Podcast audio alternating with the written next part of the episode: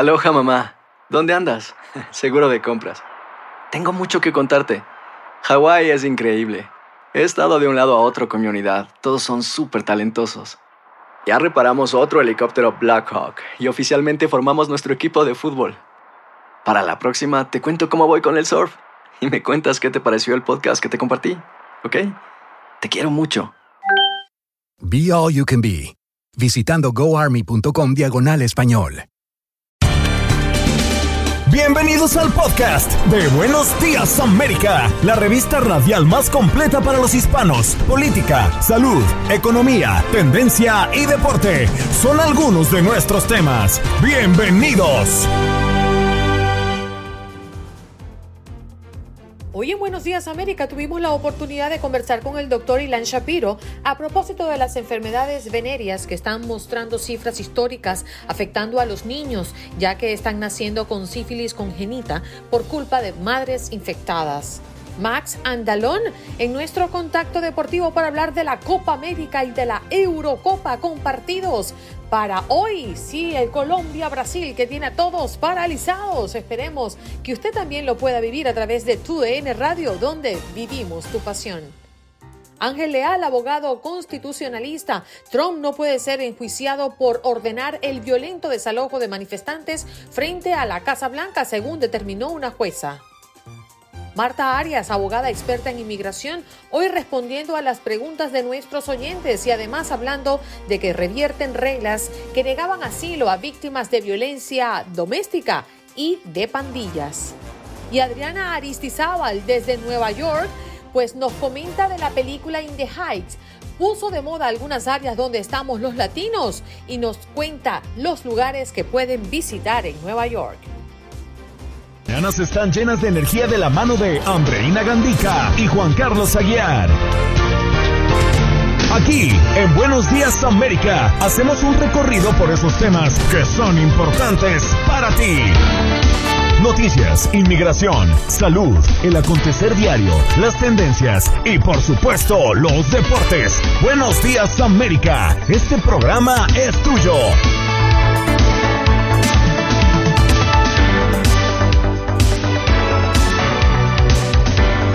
Hello, hello, hello, buenos días, América de costa costa. ¿Qué pasa, USA?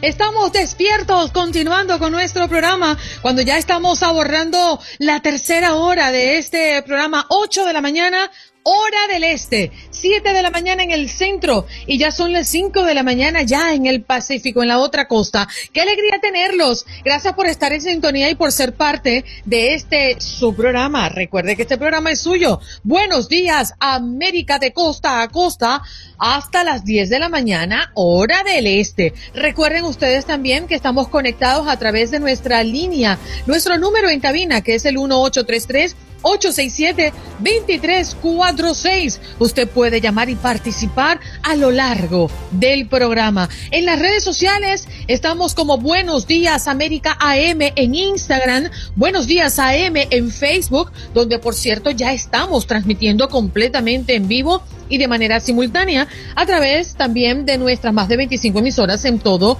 el territorio nacional. Y recuerde usted que todas, todos los días y todas las semanas tenemos nuevos podcasts en su plataforma de podcast favorito. Así que, ¿qué más necesita para estar conectados con este subprograma? Vamos a recordarles que Jorge Acosta está en los controles y atendiendo sus llamadas, Olga Betancur en la producción de este espacio y está su servidora Andreina Gandica. Vámonos. Tu salud no solo es tu prioridad, sino también la nuestra. Sino también la nuestra. Buenos días América, con, los, expertos. Bueno, presentamos de una vez Juan Carlos Aguiar. Muy buenos días, parcero. ¿Cómo amanece?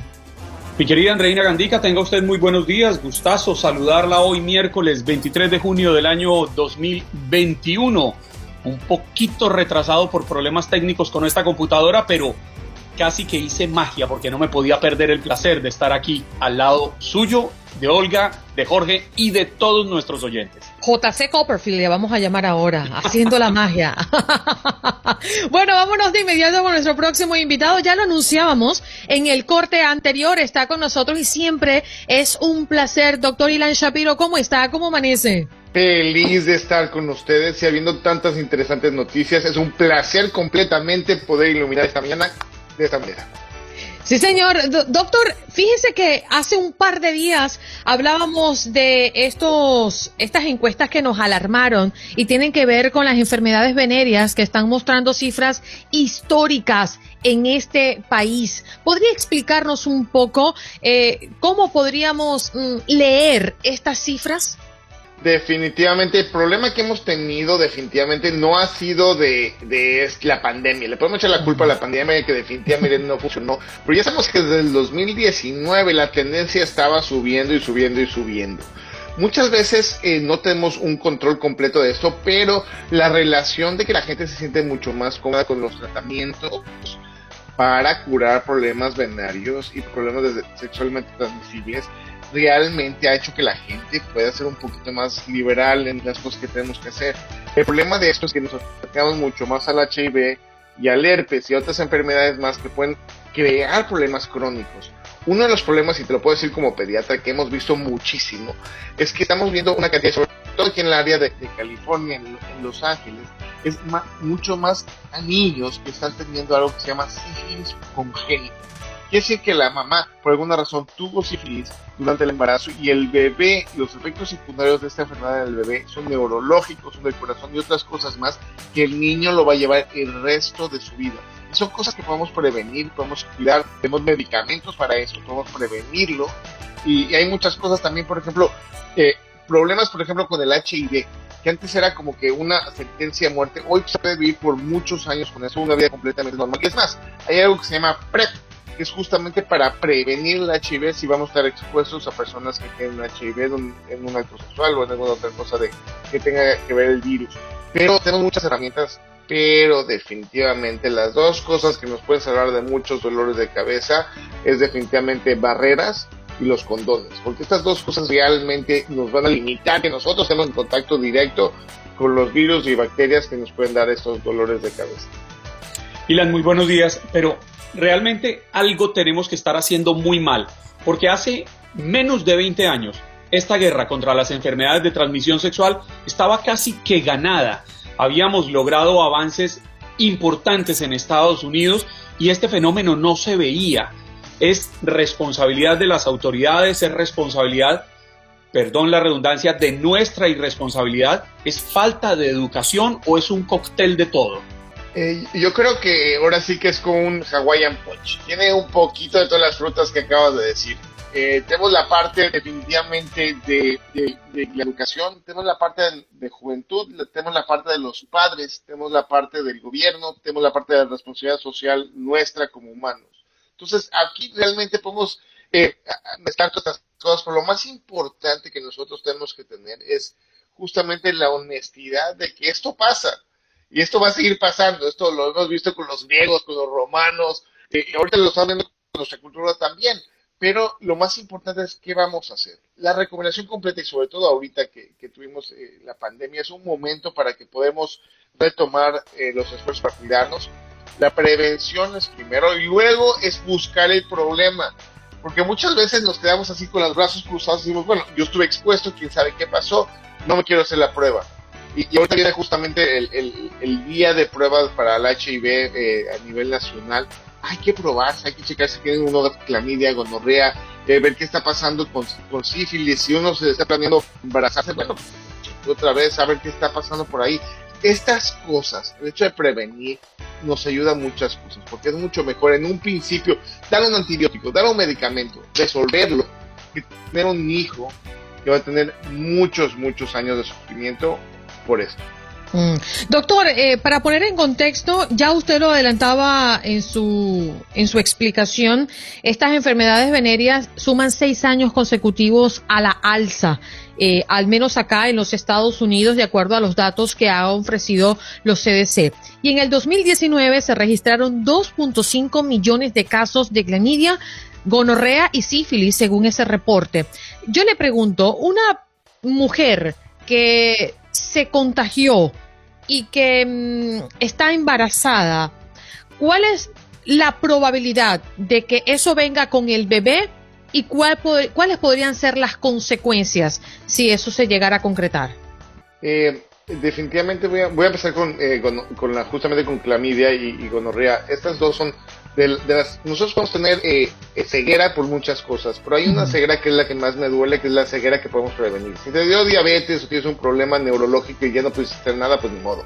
Pero justamente con estas enfermedades, al momento que nacen los bebés, pueden llegar a tener afección y la infección en los ojos. Entonces, los recién nacidos, si no se les da ciertos medicamentos, ciertas gotas y cierta prevención cuando son pequeños, esta infección prácticamente puede destruir el ojo y puede tener una ceguera secundaria a estas enfermedades. Eso está hablando de, de gonorrea. Por otro lado, la parte de la sífilis. Esto, eh, eh, de entrada, generalmente, si uno tiene un chequeo experimental durante el embarazo, se checa por estas cosas para tratar de limitar y si hay un problema, tratar de o buscarlo, prevenirlo o definitivamente monitorizarlo. Dato es que se pasó y por alguna razón no sabíamos y nace el bebé.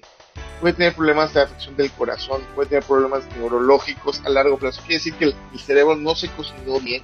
Entonces la manera que va a pensar, hablar y, comportarse va a ser completamente diferente.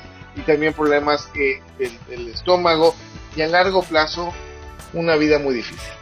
¿Por qué? Porque este, este no le dimos todo el la, potencial que podía tener al momento de cocinar a este bebé.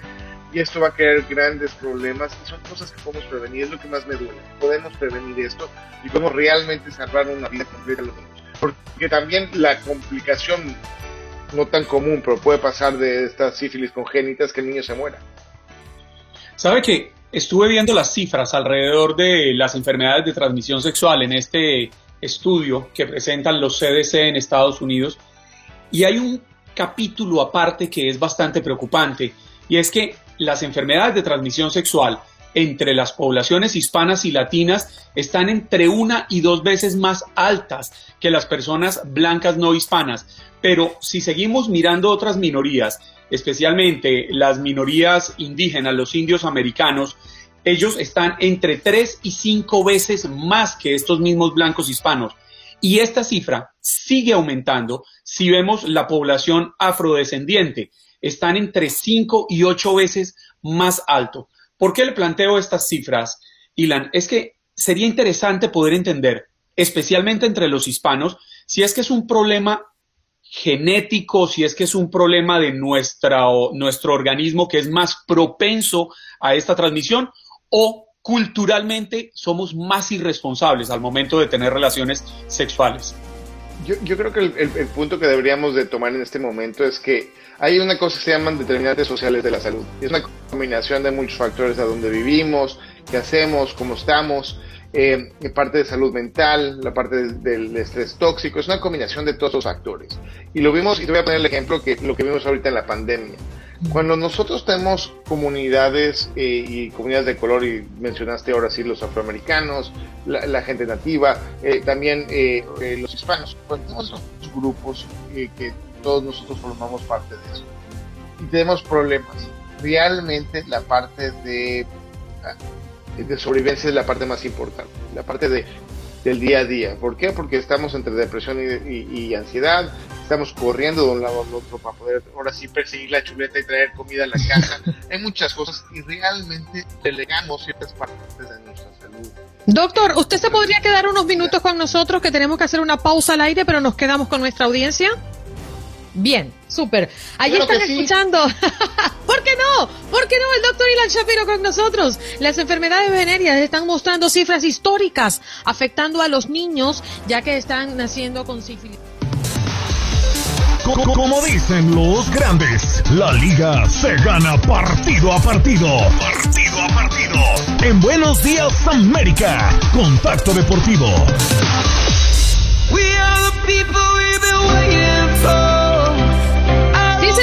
Energía, pasión es lo que nos trae el fútbol con la Eurocopa y la Copa América. Hoy en nuestro contacto deportivo, Max Andalón está con nosotros. ¿Cómo estás, Max? Muy buenos días. ¿Qué tal, Andreina? Juan Carlos, un placer como siempre. Eh, emocionado desde hace prácticamente tres semanas porque pues está la Euro 2020, está la Copa América, entonces el fútbol internacional a todos los aficionados de este deporte nos tiene muy emocionados. Fútbol todo el día y todos los días, entonces obviamente feliz, feliz por esto. Oye Max, eh, Croacia lo tenía que hacer y lo hizo de la mano de Modric. Sí, digo, un, un golazo termina marcando Luka Modric que termina siendo pues el, el ese, ese que le da el pase como segundo lugar a la siguiente ronda, los octavos de final de tres dedos, un disparo espectacular. Y, sí, como, como bien lo comentas, Andreina, eh, más allá de que sí batallaron más de lo que se esperaba hablando de Inglaterra y de Croacia, que son los clasificados de momento como primero y segundo, falta ver si República Checa clasifique como tercero. Sí terminaron consiguiendo el objetivo, que era justamente ese mismo, lo terminaba diciendo Marcus Rashford eh, y también me parece Raheem Sterling en, conferencia de prensa o en entrevistas post partido, que al final de cuentas sí batallaron en lo que sea, pero el objetivo se cumplió. Fueron primeros de grupo, pero sí se le cuestiona mucho también a la, tanto a la selección inglesa como a la selección croata, pues diferentes cuestiones. Inglaterra más el solamente marcar dos goles y Croacia sí marcaste cuatro y lo que quieras, pero recibiste sol, recibiste tres eh, solamente ganó un partido, pero eh, lo importante para estas dos selecciones, tanto Croacia como Inglaterra, es que terminaron pasando ya la siguiente ronda y la selección de República Checa esperará a ver qué es lo que termina pasando. Digo, tiene cuatro puntos. A como pintan las cosas, eh, bueno, no, de hecho ya está calificada, ya aseguró su, su cupo porque Finlandia del grupo B y Ucrania del grupo C, que son terceros lugares, tienen tres puntos, por lo que ya pues ya superaron y ya quedaron dentro de los cuatro mejores primeros terceros. Max, lo que se viene para hoy. Ay, ay, ay, cuatro partidos en dos horarios, porque ya a estas alturas de la competencia, partidos simultáneos por el tema de la clasificación. Pero, ay, ay, ay, con Portugal, Francia, eso será un partidazo que me lo voy a cenar. sí, sí, sí, y más por, por, la situación actual del grupo, tanto Francia como Alemania y como Portugal tienen tres, eh, no, mejor dicho, Francia tiene cuatro puntos, Alemania y Portugal tiene tres, entonces, eh, digo, técnicamente ya se estaría jugando ese pase entre Francia y Portugal por ver quién pasa como primero o segundo. Digo, dependerá obviamente de lo que haga Alemania en contra de la selección de Hungría. Lo más probable es que, eh, más allá de que no es el mejor momento de Alemania, sí termine por, por ganar. Entonces, pues ahora sí que ese, ese boleto que queda terminará por disputarse entre Francia y Portugal. Ahora, eh, obviamente no, no lo deseo como aficionado del fútbol porque quiero eh, que las dos selecciones salgan a, ganar, pero con los resultados actuales, lo, decía, que ya hay dos segundos lugares con tres puntos. Eh, el empate favorecería a los dos, porque Francia quedaría con cinco puntos y Portugal quedaría con cuatro, por lo que este resultado ya matemáticamente pasaría a las dos selecciones, tanto Francia como Alemania, pero, como, como Portugal, perdón. Entonces, eh, sí convendría, pero aún así, ya lo decía, espero que, terminen dando un gran partido y también lo comentaba Alemania en contra de Hungría. Eso a las 2 del centro, 3 del este y 12 del Pacífico. Pero también tenemos partidos de justamente en la mañana a las 12 del este, 11 del centro y 9 del Pacífico, dos juegos. Suecia en contra de Polonia y Eslovaquia en contra de España, otro grupo que tampoco todavía se define porque están pegaditos. Suecia líder 4, Eslovaquia 3, España 2 y Polonia 1. Eh, pues una sorpresa dentro del grupo que España no terminara por eh, tener la autoridad que, se esperaba. Muy criticado ha sido Álvaro Morata porque ha fallado y fallado y fallado hasta lo que no se puede fallar. Pero eh, prácticamente España se juega su, su puesto en los octavos de final el día de hoy. Si empata, eh, dependerá de cómo termine siendo la diferencia de goles. Y si pierde, prácticamente está eliminada la Furia Roja. Entonces. yo creo que el mundo está atento. Sí. Ver a Karim Benzema y a Cristiano Ronaldo un duelo de viejos conocidos. Sí, sí, sí, digo, fueron mucho tiempo, mucho tiempo compañeros en el Real Madrid, originalmente o en ese momento era Karim Benzema quien surtía de, de asistencias a Cristiano Ronaldo y Cristiano era el goleador, pero en esta ocasión está en, en, pues ahora sí que en bandos contrarios. Eh, también tendremos que poner atención a lo que haga Kylian Mbappe, terminaron por anularle un golazo en contra de la selección de, de Alemania, pero creo que sí, estas son las, quizá las tres individualidades más fuertes, tanto Mbappe como Karim Benzema, Cristiano Ronaldo, también Bruno Fernández, pero ha estado un poco desaparecido en este euro con la selección de Portugal. Eh, creo que son eh, dos selecciones, digo, viendo un poquito más eh, la propuesta de las dos. Francia creo que es la que termina trabajando mejor en equipo a comparación de Portugal, que sí tiene muy buenos jugadores, pero eh, quizá falta un poco más esa integración con Alemania. Se, se vio pues bastante mal. Le terminaron eh, jugando o le terminaron goleando 4 a 2 eh, más allá de que sí marcaron dos, goles. Creo que fueron más por un poco individualidades o talento que se armó en una jugada pero realmente en cuanto a propuesta poco de la selección de Portugal en este partido. Pero esperemos esperemos que en este termine por dar grandes duelos, tanto individuales como el partido en general, que sea un muy, muy buen juego. Ándale, y en el próximo contacto deportivo, Max, estaremos hablando de la Copa América porque quiero verlos hoy. Colombia frente a Brasil. ¡Ay, papadito! Esto se va a poner bueno. ¿Qué opina usted, señor Juan Carlos? No, que no, no entiendo su risa y su alboroto, pero yo confío en que mi selección pueda seguir luchando por no quedar fuera. Yo le voy a explicar. Yo, yo le voy a explicar. Es que entre... Diría, un gran filósofo puertorriqueño, pasito a pasito, suave, suavecito. Ah, Fonse, eso lo conozco yo. hay, que, hay que ser positivos, hay que ser positivos. Digo, no, está tan complicado realmente. Colombia va segundo y, y de, de cinco pasan cuatro, entonces yo creo que, sí. sí, lo termina librando. Pero ya va, en 32 oportunidades, Colombia solo le ha ganado a Brasil en tres ocasiones. y en esos números, Max, ¿cómo va Venezuela? ¿Va muy abajo? Eh, ¿en, la tabla general o en contra de Brasil? No, no, en la tabla general. Ah, va, Venezuela va en cuarto lugar, va en cuarto lugar de cinco. Ah. Digo, ah, en este momento tendría su pase, habría, habría que esperar. La ventaja que tiene... Va más arribita Colombia. Eh, sí, Colombia va en segundo ah, lugar. Era, un poco qué hacemos entre la venezolana y el colombiano. Bueno, la, ventaja, la ventaja que tiene Venezuela la ventaja que tiene Venezuela es que ya enfrentó a Brasil, entonces digo, ya se... Ya bailamos pues, con la más fea, Ya le tocó bailar con la más fea, exactamente. Entonces, más allá de que sí esté, estén más rivales que le pueden complicar, creo que ya libró, por llamarlo de alguna forma, aunque haya, aunque haya perdido, ya libró lo más eh, complicado. Entonces, eh, pues pues sí, veremos, veremos qué es lo que termina pasando, pero yo le voy a dar el voto de confianza a las dos y digo, ahí discúlpenme si hay alguien de, de Ecuador, creo que Ecuador se va a terminar quedando en el camino. En Buenos Días América se habla de política. Y justamente con una información muy reciente estamos recibiendo a Ángel Leal, abogado constitucionalista. Nos acompaña una vez más en Buenos Días América. ¿Cómo está, abogado? Qué placer tenerlo. Usted andaba como perdido. Bueno, sí, la verdad, con mucho trabajo, bendito Dios, pero como siempre encantado de estar con ustedes esta mañana, con su auditorio, en este espacio tan grato, tan ameno y tan informativo. Pero tiene que abrirse un espacio para entretenerse, por eso tiene que venir a Buenos Días América, aquí uno nos, divertimos nada más. Así es, la verdad de vez en cuando hace falta justo y necesario. bueno, abogado, vamos a hablar de un tema sumamente delicado y que se ha revelado como información y noticia en las últimas horas. Trump no puede ser enjuiciado por ordenar el violento desalojo de manifestantes frente a la Casa Blanca, según lo ha determinado una jueza. ¿Qué alcance eh, o cuál es el alcance que tiene esta determinación? Bueno, eh, una decisión de 51 páginas y eh, realmente se basó en dos factores principales.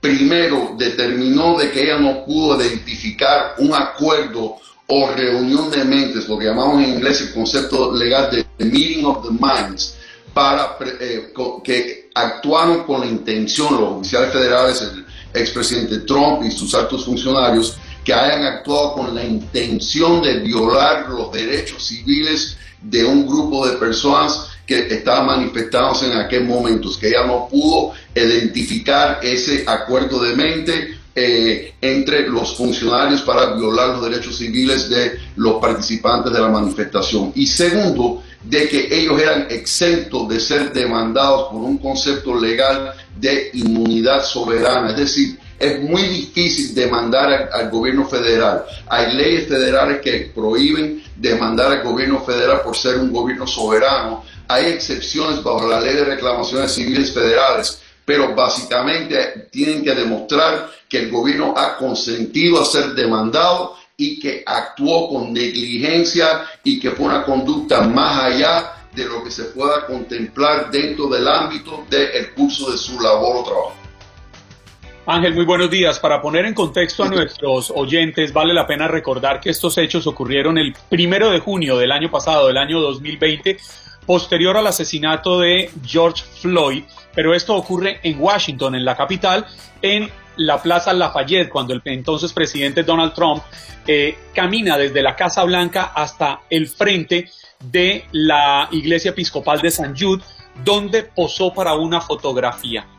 La pregunta que yo quiero hacerle es, es muy puntual porque la jueza no permite que avancen las demandas en contra del entonces presidente Donald Trump y en contra de varios de sus altos funcionarios, pero sí permite que avancen las demandas contra los organismos policiales locales que apoyaron esta operación de desalojo de la, de la, de la, de la Plaza Lafayette y de la Vía Lafayette.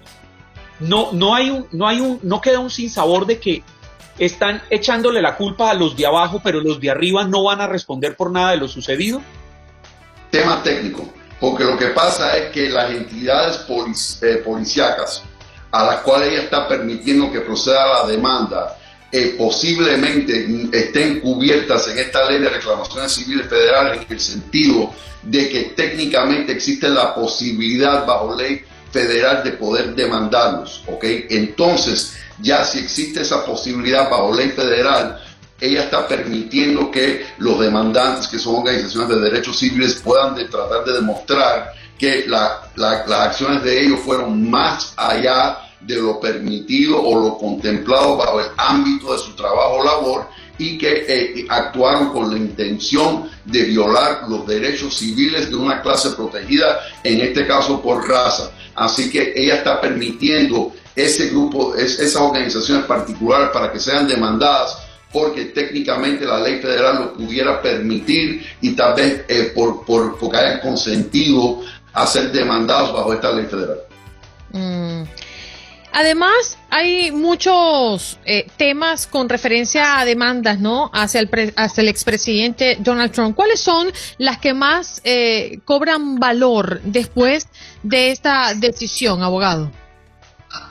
Bueno, las demandas que realmente en estos momentos está enfrentando de, naturaleza más seria tienen que ver con la Fiscalía del Distrito de Manhattan y del Estado de Nueva York, que están investigando posibles eh, eh, violaciones eh, de naturaleza financiera, eh, tanto a nivel de tributario como a nivel de presentación de informes financieros. Pero eso realmente tiene más que ver con, con el Estado de Nueva York y las actividades de la organización del expresidente Trump y son y están todavía en plena investigación, todavía no se ha establecido ningún tipo de cargo formal que hayan anunciado contra el expresidente. Eh, el, caso actual del cual estamos hablando, de la Plaza Lafayette, la iglesia St. John, eh, de los eventos de, Black Lives Matter de, junio del año pasado, realmente eh, recalca el, la noción legal de que es muy difícil demandar al gobierno federal por este concepto de inmunidad soberana. Así que realmente es un, es un área de la ley compleja y es difícil en muchos casos poder demandar al gobierno federal a pesar de que uno considere que se pudo haber, eh, pudo haber habido violaciones de derechos civiles, pero no es solamente demostrar que hubieron violaciones de derechos civiles y que se actuó con esa intención, pero que también hay la posibilidad de demandar porque la ley federal lo permite. Sí, lo cierto, Ángel, es que creo yo que en este momento el expresidente Donald Trump está en pleno uso de sus derechos constitucionales y civiles para poder aspirar una vez más a la presidencia en caso de que se lo soliciten sus seguidores, de que así lo consideren. Nada lo, lo, lo bloquea legalmente en este momento. Eso es correcto, por el momento él no ha sido acusado formalmente de ningún delito eh, y, mientras que él no tenga una... Eh, eh, de hecho, el mero hecho que lo acusen tampoco lo descalificaría, tendría que ser literalmente hallado culpable formalmente de haber cometido alguna felonía para que quede descalificado para postularse a un escaño federal. Y, y, esta acusación que se le había hecho, de hecho, hace unos días atrás, eh, abogados del Departamento de Justicia habían introducido en un tribunal de apelación un escrito en el que defienden a Trump y no podía ser demandado según ellos por difamación. ¿Eso en qué quedó, abogado? Muy interesante, sí, ese es el caso de E. Jean Carroll y tiene que ver con un caso de ella de difamación, donde ella alega que el presidente la difama. Lo que sucede es que los comentarios que ella le atribuye al presidente si ocurren dentro del mandato de la presidencia, el Departamento de Justicia, a pesar de que ahora está bajo el mandato del partido contrario, del Partido Demócrata, de cualquier manera están defendiendo el concepto, volvemos a lo mismo, de la inmunidad soberana, de que no se le puede demandar a un presidente eh, por sus acciones mientras que ocupe el mandato y desde el punto de vista del Departamento de Justicia defender el concepto de la inmunidad presidencial de ser demandado civilmente era más importante que tomar cartas en el asunto, eh, en asunto sobre los méritos de la demanda de la señora Carroll. Lo, lo importante de poder hablar con un experto, Andreina, es que le queda uno claro. Y yo creo que los debates y las discusiones deben darse así, con pleno conocimiento, porque hay quienes dicen, no, es que Trump no puede, no, no, Trump sí puede. Él tiene todos sus derechos en este momento, incluso hace parte oficial del Partido Republicano y nada le puede quitar su, su deseo o que, o que le obstaculicen el camino, excepto que prosperen unas de, unas de las demandas. Pero ¿Hay tiempo suficiente para que prospere y avance una demanda en contra del presidente antes de que se puedan materializar sus aspiraciones reeleccionistas? Sí, pienso de que los temas de Nueva York, que siguen desde mi punto de vista siendo lo más eh, eh, eh, peligrosos desde el punto de vista del expresidente, están ya, han, han, han citado un gran jurado que están escuchando testimonio para ver si existen acusaciones formales tal vez en contra del miembro de la organización de Trump, tal vez en contra de la organización de Trump. No sé si llegará, llegaría a, alcanzar al expresidente Trump, pero en estos momentos sabemos de que hay un gran jurado que está, secuestra, eh, que está eh, eh, funcionando en el estado de Nueva York escuchando algunas de estas alegaciones. Ahora vamos a saber, me imagino en el transcurso del verano, principio del otoño, si realmente estas investigaciones dan lugar a una acusación formal en contra de algunos miembros de la organización de Trump, la, mera organización de Trump o hasta el expresidente Trump, pero eh, estamos por ver, no, no sabemos todavía.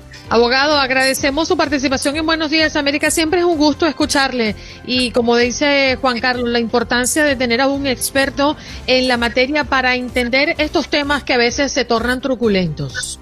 Boost Mobile tiene una gran oferta para que aproveches tu reembolso de impuestos al máximo y te mantengas conectado. Al cambiarte a Boost, recibe un 50% de descuento en tu primer mes de datos ilimitados. O, con un plan ilimitado de 40 dólares, llévate un Samsung Galaxy A15 5G por $39.99. Obtén los mejores teléfonos en las redes 5G más grandes del país. Con Boost Mobile, cambiarse es fácil. Solo visita boostmobile.com. Boost Mobile, sin miedo al éxito. Para clientes nuevos y solamente en línea, requiere AroPay. 50% de descuento en el primer mes requiere un plan de 25 dólares al mes. Aplican otras restricciones. Visita Boost para detalles.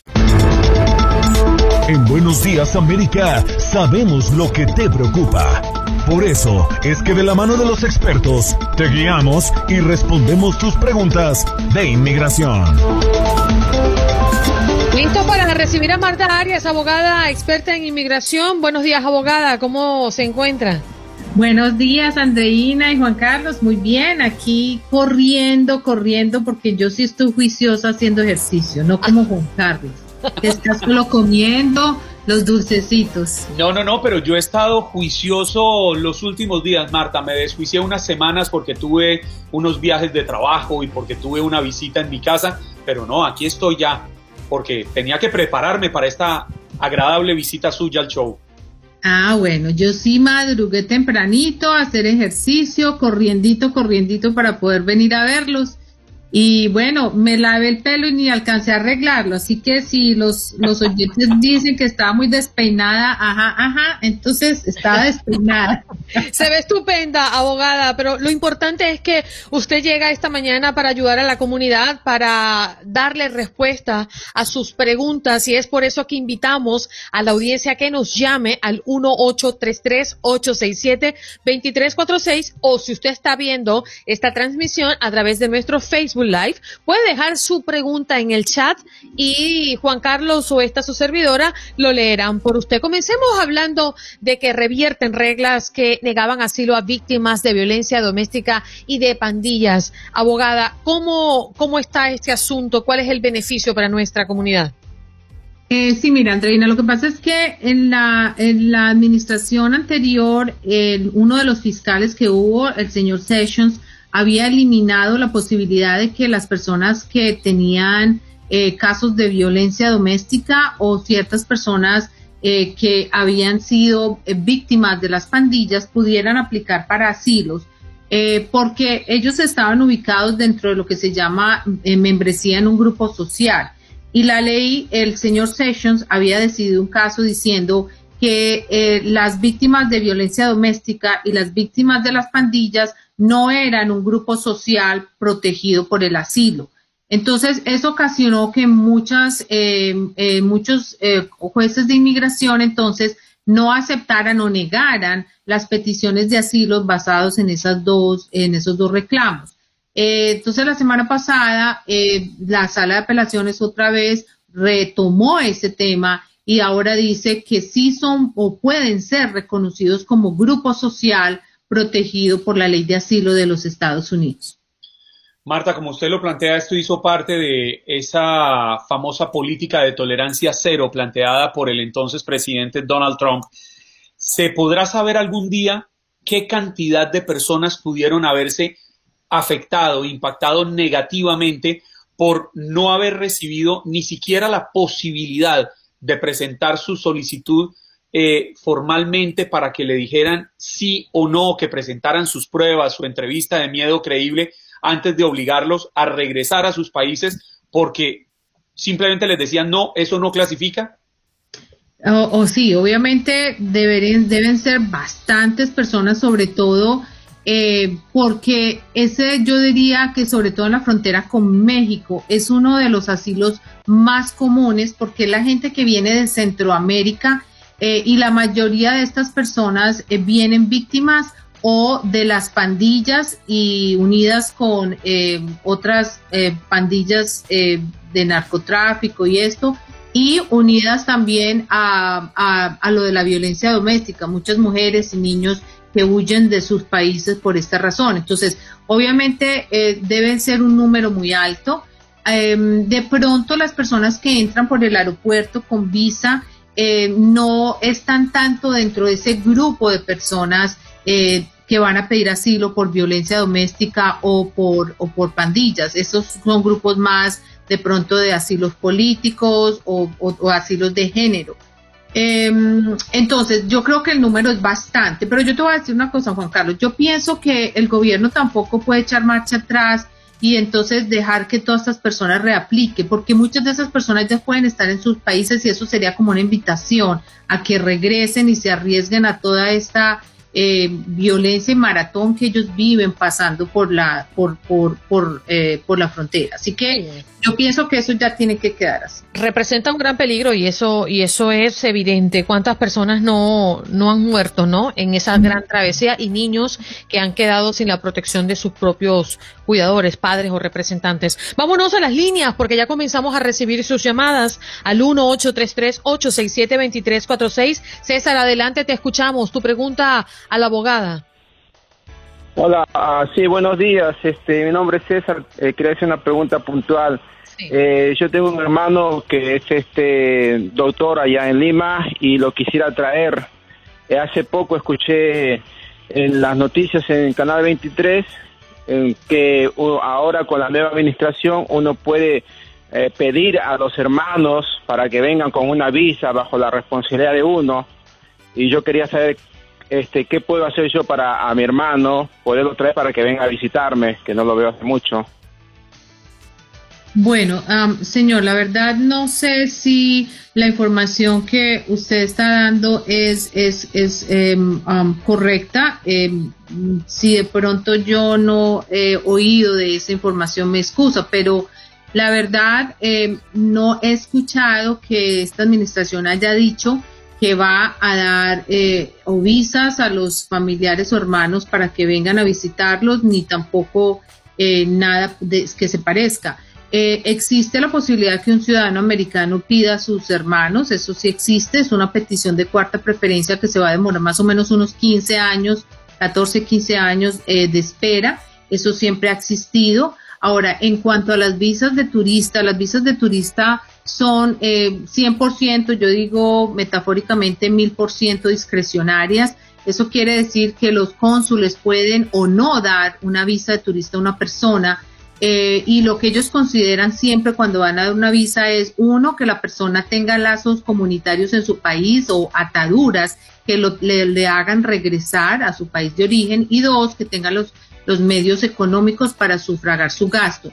Realmente los familiares que tengan en los Estados Unidos no son un, un determinante o un factor determinante para que le den o no la visa. Ellos eh, analizan esos dos factores que le dije anteriormente y eh, por eso, eh, pues, y no creo que una política de esa naturaleza tampoco sea muy, eh, muy, o sea, se vaya a dar en este momento. Así que em, vamos a averiguar un poquito más su, su dato, pero asegúrese de que la fuente de su información haya sido correcta o de pronto que usted la haya entendido en forma correcta. Bien, vámonos con Luis, que también tiene preguntas. Adelante, Luis. Hola, sí, buenos días. Mi nombre es Luis. Luis. Ok, mi pregunta es la siguiente. Yo pedí a mi hijo, eh, yo soy de Ecuador, menor de edad, pero yo quisiera saber si allá, eh, lo pedí en el, año 2019, allá en Ecuador, ¿están trabajando la embajada? Eh, sí, señor. Todas las embajadas de los Estados Unidos ya están activas. Lo que pasa es que en cada país sí varía en la forma que están trabajando. Hay unas que están yendo más rápido eh, pero obviamente usted entenderá que están un poco más limitados en las citas diarias. Entonces sí hay un atraso. Los hijos menores, las peticiones están actualizadas. Si usted ya completó todo su paquete de consular y le dijeron que estaba completo y que esperara la cita, mi consejo es que le mande una notificación al Visa Center, hacerle seguimiento al caso, pero eh, tenga paciencia porque sí hubo un tiempo que estuvo cerrada, pero ahora están abiertos con un poquito de limitaciones. Muchas gracias, señor Luis. Vámonos con Alberto. Adelante, Alberto. Buenos días. Mi pregunta sobre la abogada es que me, voy a casar con mi novia, pero ella está en México, tiene visa local para pasar y entrar y salir. ¿Qué me recomienda? ¿Que me case allá o ella se venga para acá y me case aquí? Bueno, el, el sitio donde ustedes se casen realmente no es eh, no es decisivo en que le vayan a dar o no la residencia a ella. Ustedes se pueden casar aquí, se pueden casar en México, en Hawái, donde ustedes deseen. La verdad, el matrimonio es válido para inmigración siempre y cuando sea válido en el sitio donde se celebra. Entonces, donde ustedes quieran tener su matrimonio, su celebración, lo pueden tener. Tenemos más llamadas. Héctor, adelante con tu pregunta a la abogada. Gracias, Alberto. Hola, buenos días, abogada. Eh, mire, nada más mi pregunta es, yo tengo cerca de ocho años, nueve años, viniendo con visa de trabajo H2B. Voy y vengo a, mi país, que es México. Yo quisiera saber si hay alguna posibilidad de obtener algún tipo de residencia permanente, puesto que con tanto tiempo viniendo a trabajar, pues ya uno está acostumbrado más a la vida de este país que a la del propio. Pues, ¿qué posibilidades hay de obtener algún tipo de residencia de, este, con este tipo de visa. Bueno, primero que todo yo eh, lo felicito por usted hacer uso de ese, de ese programa y de esa visa y haberlo hecho eh, muy, muy juicioso y disciplinado. Usted viene y va y regresa, porque yo creo que eso es lo ideal de ese programa. Ese programa que usted tiene le permite trabajar aquí, regresar a su país y volver a trabajar que en ese caso usted tiene lo mejor de los dos mundos, ¿no? Viene, trabaja, recoge su platica eh, y regresa a su país y puede ver a su familia, no, no está estancado acá. Eso me parece que es lo que debe hacer todas las personas que tengan esa visa como usted y me parece excelente que lo haya manejado de esa forma, porque muchos se quedan, entonces quedan en el limbo. En cuanto a si puede aplicar, la misma empresa que le ha dado usted la visa le pudiera hacer una oferta de trabajo eh, y se puede hacer un proceso a, través de una certificación laboral. Eh, obviamente hay unos requisitos, la empresa tiene que hacerle la petición y tiene que pues eh, seguir todo el proceso, proceso de la certificación laboral y después la petición es 140 pero en este momento, así como si, si la empresa no lo pide, entonces no podría directamente pasar de la H2B a la residencia. Abogada, las personas que quieren ubicarla, ¿dónde pueden conseguirla? En mi teléfono de oficina es el 305 671 0018 305 671 0018 si no, eh, nuestro amigo Google, que se la sabe, pone mi nombre, Marta L. Arias, y ahí me van a encontrar. Estoy en Miami. Ya regresamos.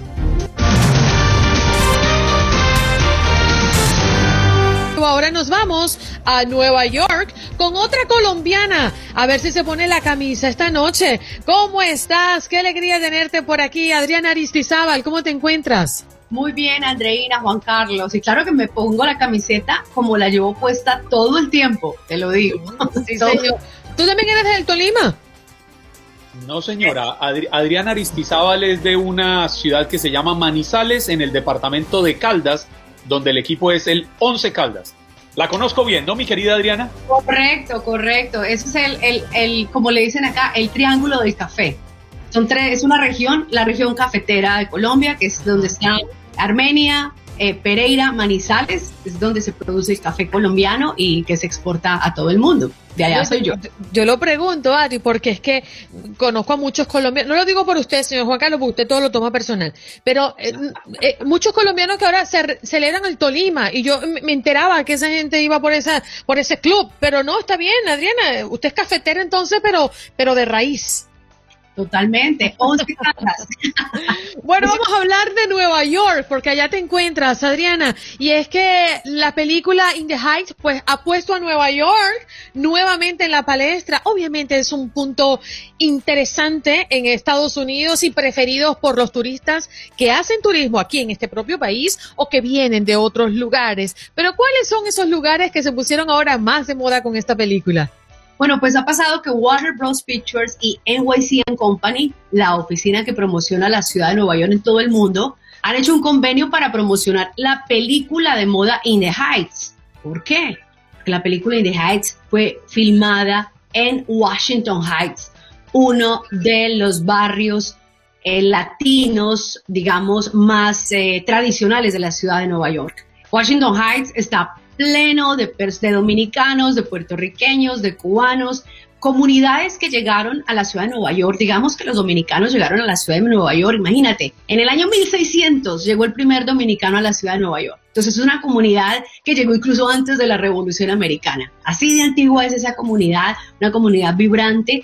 Y esta película In the Heights celebra la comunidad latina, la historia, la, todo el folclore, la gastronomía, todo lo que somos los latinos en los Estados Unidos. Es una celebración. Esa película es una carta de amor a la ciudad de Nueva York. Por eso es que es tan importante en este momento esa película, porque está, digamos, representada eh, la diversidad que tenemos en la comunidad hispana, en la comunidad latina, y es un perfecto momento porque la ciudad de Nueva York se está despertando en ese momento.